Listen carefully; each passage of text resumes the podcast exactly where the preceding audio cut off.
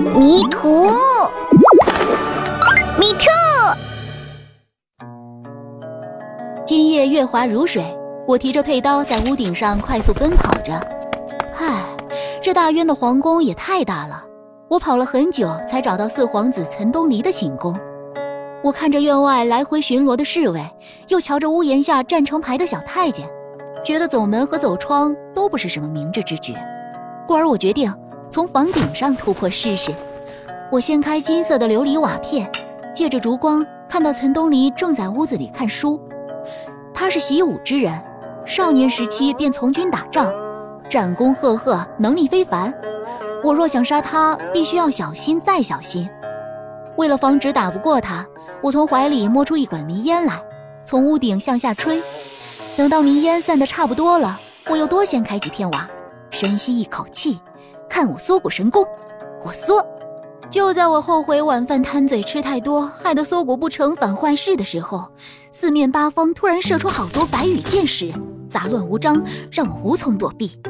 这时，我感觉自己身下突然一空，砰砰，尘土飞扬。我在一阵咳嗽中慢慢坐起来，抬起头还能见到屋顶大窟窿外的璀璨星空，以及头顶上的两扇机关石门。我气结。这岑东林是不是有病？干嘛在自己的寝宫里设这么多机关？就不怕半夜出宫引发机关，然后被乱箭射死吗？你是谁？身后警惕的声音简直是在折磨我的神经。前有豺狼，后有虎的处境也不过如此。试问哪家刺客会如此倒霉，费了好大劲过来行刺，却和活蹦乱跳的刺杀对象共处一室？唉。我只好泪眼汪汪的举起双手，幸好佩刀被我扔在了屋顶，没有带下来，否则现在真是百口莫辩。啊，四皇子是我，朱逢春啊！殿下忘了，在晚宴上您将我赐给了大隋的七皇子。岑东篱站起身来，拍落身上的尘土，即便他此刻的表情十分难以形容，却仍然俊朗的一塌糊涂，非常玉树临风。原本神情有些惊喜的他，大概是听了我的话，呃，当然，也可能是在见到我的脸之后，秒变冷漠脸，上下打量着我。你是那个舞姬，怎么比晚宴上丑那么多？卸妆了？呃，我只能含泪点头。卸完妆你就不会吹了蜡烛再爬上七皇子的床吗？现在让人给撵出来，又跑到我的屋顶，想干什么？谋杀本皇子吗？我没说话，默默在心中盘算着，如果我现在和他动起手来，徒手杀死他的概率有多大？不过按理说，迷烟的作用应该发挥了。于是我就状似无辜地问他：“殿下，您现在感觉如何？有没有四肢乏力呀？”我站直身子，拿出我最绝顶的演技，一步一步接近岑东篱。你这么一说。是感觉有点。我一边暗中运足内力，全部汇聚在右手之上，一边说：“殿下，我扶您上去休息吧。”哼，休息休息，你想休就得安息。为了大隋的和平安定，我只能送你一程了。然而，正当我准备下手之时，一声急呼突然从头顶传来：“启禀陛下，卑职救驾来迟，请殿下恕罪。”把我吓得浑身一激灵，我赶紧缩回手来，手掌中凝聚的内力得不到发泄，情急之下竟把我自己给憋出了内伤。我喷出一口血来。那些侍卫带着岑东篱和我离开了机关洞。鉴于主殿里满是箭雨，我只能暂时跟岑东篱去偏殿休息。我主动接过宫女送来的衣服，走向岑东篱。殿下，夜深了，早些休息吧。我的手解开他的腰带，又在他的胸膛处不着痕迹地摸了摸。哟，身体好结实啊，身上还带着一股子若有若无的幽香，闻得我有些心醉。你乱摸什么呢？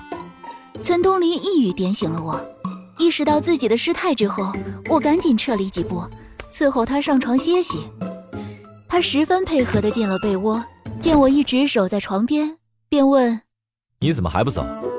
我我当然是想瞻仰殿下的睡颜。我随口胡扯，同时暗中蕴着内力。他年少有为，又如此英俊，死在我的手里，真是让我又心疼又骄傲。没一会儿，他就睡着了。我收起乱七八糟的心思，运足了全身力量，手掌对着他的胸口迅速击去。没想到床上之人突然睁开眼，在我击中他之前向里侧滚去。我一掌拍在床上，床板轰然坍塌。岑东篱的手摁在我的肩膀上，借着我从床上翻到地面。我回身抓住他的手臂，立即缠了上去。可我低估了岑东篱的武功，他单手单脚对付我，已经让我狼狈不堪。不仅如此，他还用言语羞辱我。哼，就这点武功，还敢来暗算本皇子？真当我傻呢？识不出你的小伎俩？我恼羞成怒，他的样貌像积了八辈子德才长出来的，这嘴倒是缺了八辈子的德。哼，像你这种人，即便是手无缚鸡之力的书生也想杀掉你，更何况我还会武功。大渊的子民可是格外的爱戴我。根本就不会有人想杀我，你是大隋的刺客吧？我使出了个声东击西的招式，破窗而逃。岑东篱在后面紧追不舍，同时大喊：“来人，有刺客！”喊声刚落，四面八方立即涌来许多侍卫。我飞上屋顶想去拿我的佩刀，没想到岑东篱已经先我一步拿到了它。好，我不要了还不行吗？我转身想走，岑东篱一刀挥过来。我弯腰闪避，刀尖紧贴着我的鼻子擦过，十分惊险。他又一把抓住我的肩膀，我无论怎么挣脱都不行。只听“呲啦”一声，岑东篱竟撕碎了我的衣裳。我捂着肩膀提轻功飞走，按照原路飞回大渊为使者安排的寝殿。不料我刚坐下来喝口压惊茶，房门便被敲响了。晋兄，宫中刚刚进了刺客，晋兄可还好吗？没想到他来的这么快，我赶紧吃下一颗药丸，改变自己的声音。多谢关怀，殿内一切安好，没有刺客上门。啊，那舞姬您还满意吗，晋兄？哼，他是来羞辱谁的？大隋的七皇子晋云，还是我这个假舞姬真刺客？多谢殿下美意。宴席散了之后，我便差人把他送走了。美人恩，实难消受。我瞥了一眼床下晕倒的女人，撒了一个无伤大雅的小谎。门外的岑东篱并没有在意这个问题，只是说：“那晋兄早些歇息，过些日子的郊外狩猎，还望晋兄赏脸同行。告辞。”门外的身影已经离开了，我悄悄松了一口气。岑东篱口中的晋兄自然不是我，而是大隋朝的七皇子晋云。表面上。晋云为了建立两国的友好关系，特意来到大渊交流感情，但是暗地里，我被七皇子选中当他的替身，要么伺机杀掉岑东篱，要么偷出他的战略图。本来吧，我以为我的入选是主子慧眼识珠，看中了我的本事，可后来才知道，其实是因为我易容之后，身形和声音都最像他，所以不得不派我来。加上几年前，我曾经跟他来大渊观摩过神武大炮。虽说后来他为了测试大炮的精准射程，把我当成炮弹射到树林那头的沼泽潭里去了。唉，七皇子要是能喜欢我，我天天被他射都行。次日，我还在琢磨着我那把佩刀，其实刀倒是次要的，重点在于那是晋云送给我的礼物，我不能丢。晋云假借离国之音转入暗中，与人争夺皇位，同时也在等我的好消息。到时他有了大功劳，隋皇一定会立他为太子，我自然也少不了好处。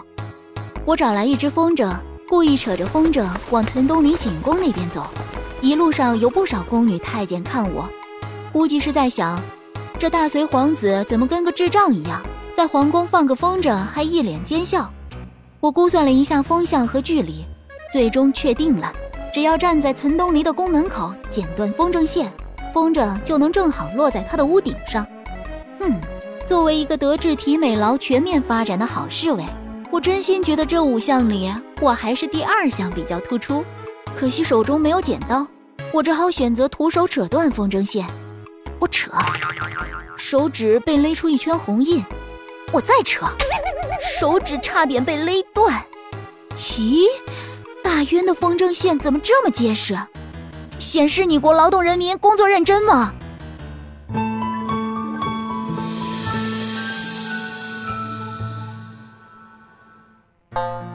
有声剧《朝堂如戏》全靠演技，由哲思出版传媒和中诚佳音联合出品，作者度娘，导演王磊，剧中人朱逢春由汪甜甜演播，岑东篱由李晟演播，靳云由吴怡希演播，六皇子由袁其琛演播。